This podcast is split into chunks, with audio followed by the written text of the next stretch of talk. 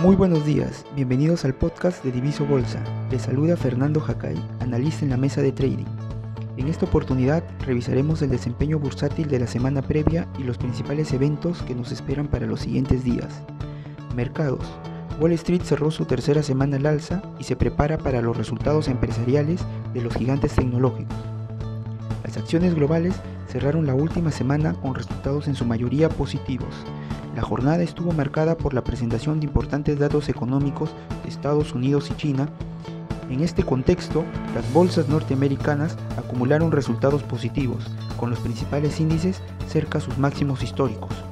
El SP500 registró un aumento semanal de 1.64%, mientras tanto, los índices Dow Jones y Nasdaq rentabilizaron 1.08% y 1.37% respectivamente. Más temprano, los principales mercados europeos también cerraban en positivo la semana, con el índice Stock Euro 600 subiendo un 0.53%, impulsado por las sólidas ganancias de la empresa francesa L'Oréal y un aumento de la confianza de los inversionistas por un sorpresivo pago de deuda por parte de la inmobiliaria china Evergrande. En el plano local, el índice selectivo de la Bolsa de Valores de Lima registró un crecimiento semanal de 3%, con los sectores minería, agrario e industrial liderando los avances. Destacaron las acciones de Agroindustrial Pomalca, que subieron 21.43%, Compañía Minera San Ignacio de Morococha con 20.93% y Compañía Minera Santa Luisa con 17.29% de crecimiento. Esta mañana, los futuros de los principales índices de Estados Unidos presentan cotizaciones en territorio positivo, con el Dow Jones ganando 0.26% a la espera de los resultados trimestrales de los gigantes tecnológicos. Por su parte, los mercados europeos cotizaban mixtos en la jornada de hoy. El IBEX español subió un 0.1%, mientras que el índice Stock Euro 600 bajó un 0.1% y el DAX de Alemania subió un 0.2%. En cuanto a los commodities, el precio del petróleo sube 1.02% por encima de los 85 dólares el barril. En el plano local, los inversionistas seguirán de cerca la evolución del tipo de cambio, en medio de las preocupaciones por la renovada tensión entre el Ejecutivo y el Congreso, así como el proceso de cuestión de confianza que el gabinete ministerial de Mirta Vázquez llevará a cabo este lunes. Al cierre de la sesión del viernes, el tipo de cambio se situó en 3.96 soles, registrando un crecimiento de 0.40% a pesar de la intervención del BCR que vendió al contado 47 millones de dólares, acumulando así ventas por 57.728 millones de dólares en lo que va del año. Economía. Fueron publicados importantes datos económicos de Estados Unidos y China. En lo que se refiere a datos económicos, durante la última semana se publicó el PBI de China, que registró un crecimiento trimestral de 0.2% y anual de 4.9%. Del mismo modo, el índice de producción industrial registró una variación de 3.1% en el mes de septiembre, el mayor crecimiento desde que iniciara la pandemia. Por otro lado, Estados Unidos dio a conocer el lunes pasado los datos de producción industrial y manufacturera del mes de septiembre, los cuales mostraron una reducción de 1.3% y 0.7% respectivamente. Estos resultados hicieron que el dólar registrara un mínimo de tres semanas. Sin embargo, al cierre de la sesión del viernes, este recortaba pérdidas luego de que el presidente de la Reserva Federal, Jerome Powell, dijera que el Banco Central estadounidense debería empezar a reducir sus compras de activos pronto, aunque no subir las tasas de interés todavía. Para la zona euro se presentó el último miércoles el dato correspondiente al índice de precios al consumidor del mes de septiembre.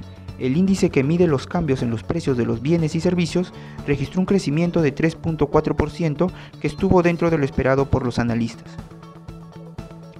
Commodities. El precio del petróleo Texas cerró este viernes con una subida de 1.52% y se situó en 83.76 dólares, recuperando la tendencia al alza de los últimos días. De igual manera, el precio del barril de petróleo Brent para entrega en diciembre terminó este viernes en el mercado de futuros de Londres a un precio de 85.57 dólares, un crecimiento de 1.07%. Los expertos consideran que los precios continúen subiendo a corto plazo, ante la crisis energética internacional y mientras los países productores de petróleo del OPEP y sus socios no tengan prisa por cambiar sus planes de empatar la demanda de manera gradual. Por otro lado, el oro redujo más de la mitad de sus ganancias de la sesión del viernes, después de que el presidente de la Reserva Federal estadounidense, Jerome Powell, dijo que espera que la inflación empiece a ceder recién en el 2022 y que el Banco Central siga en vías de recortar sus estímulos monetarios. Al cierre de la sesión, el oro al contado marcó un alza de 0.5% hasta eh, los 1.791 dólares la onza. En la semana, el metal al contado anotó un alza de 1%. A nivel local, la incertidumbre volvió a apoderarse de los inversionistas, debido a las nuevas tensiones entre el Ejecutivo y el Congreso. Durante la semana, el Congreso aprobó el dictamen por insistencia que regula la cuestión de confianza, a pesar del pedido de la jefa del gabinete ministerial, Mirta Vázquez. En conferencia de prensa, Vázquez dijo que el Consejo de Ministros acordó presentar una demanda de inconstitucionalidad ante el Tribunal Constitucional contra la norma aprobada por insistencia por el Parlamento. Calendario económico. Esta semana los inversionistas estarán pendientes de los datos económicos y empresariales de los Estados Unidos y la zona euro. Así tenemos que en Estados Unidos conoceremos el día jueves el PBI del tercer trimestre, que se espera sea de 2.8% menor a lo registrado el trimestre anterior. Del mismo modo, se dará a conocer la confianza del consumidor del mes de octubre, indicador que muestra el nivel de confianza de los consumidores en la actividad económica. Por el lado de la zona euro, conoceremos hoy el índice de confianza empresarial de Alemania para el mes de octubre. El jueves tendremos la decisión del Banco Central Europeo sobre los tipos de tasas de interés y finalmente el viernes conoceremos el índice de precios al consumidor de la zona euro, que se espera sea de 3.7%, mayor a lo registrado en el mes anterior. En cuanto a resultados empresariales, esta semana se publicarán los resultados de los principales gigantes tecnológicos del mercado americano como son Apple, Microsoft, Google, Amazon, Facebook, entre otros. Estos resultados serán de gran importancia para el mercado ya que permitirán probar si el crecimiento de las últimas semanas puede continuar o si se producirá una corrección bajista. Con relación a los principales eventos corporativos locales, durante esta semana tenemos la entrega de resultados trimestrales de Cementos Pacasmayo y Enel Generación Perú el día 26 de octubre. Nexa Resources Atacocha y Luz del Sur el 27 de octubre. Compañía Buenaventura, Banco BBVA, Unión Andina de Cementos y finalmente Volcan Compañía Minera el viernes 29 de octubre. Por otro lado, tendremos la entrega de dividendos correspondientes a las utilidades de los años 2019 y 2020 del BBU Continental el día 26 de octubre por un valor de 0.0 45 soles para sus acciones comunes. Del mismo modo, el 29 de octubre, la empresa Ferreicorp hará entrega de los dividendos correspondientes a las utilidades del año 2021 por un valor de 0.10 soles por acción común. Este fue el resumen semanal de mercados.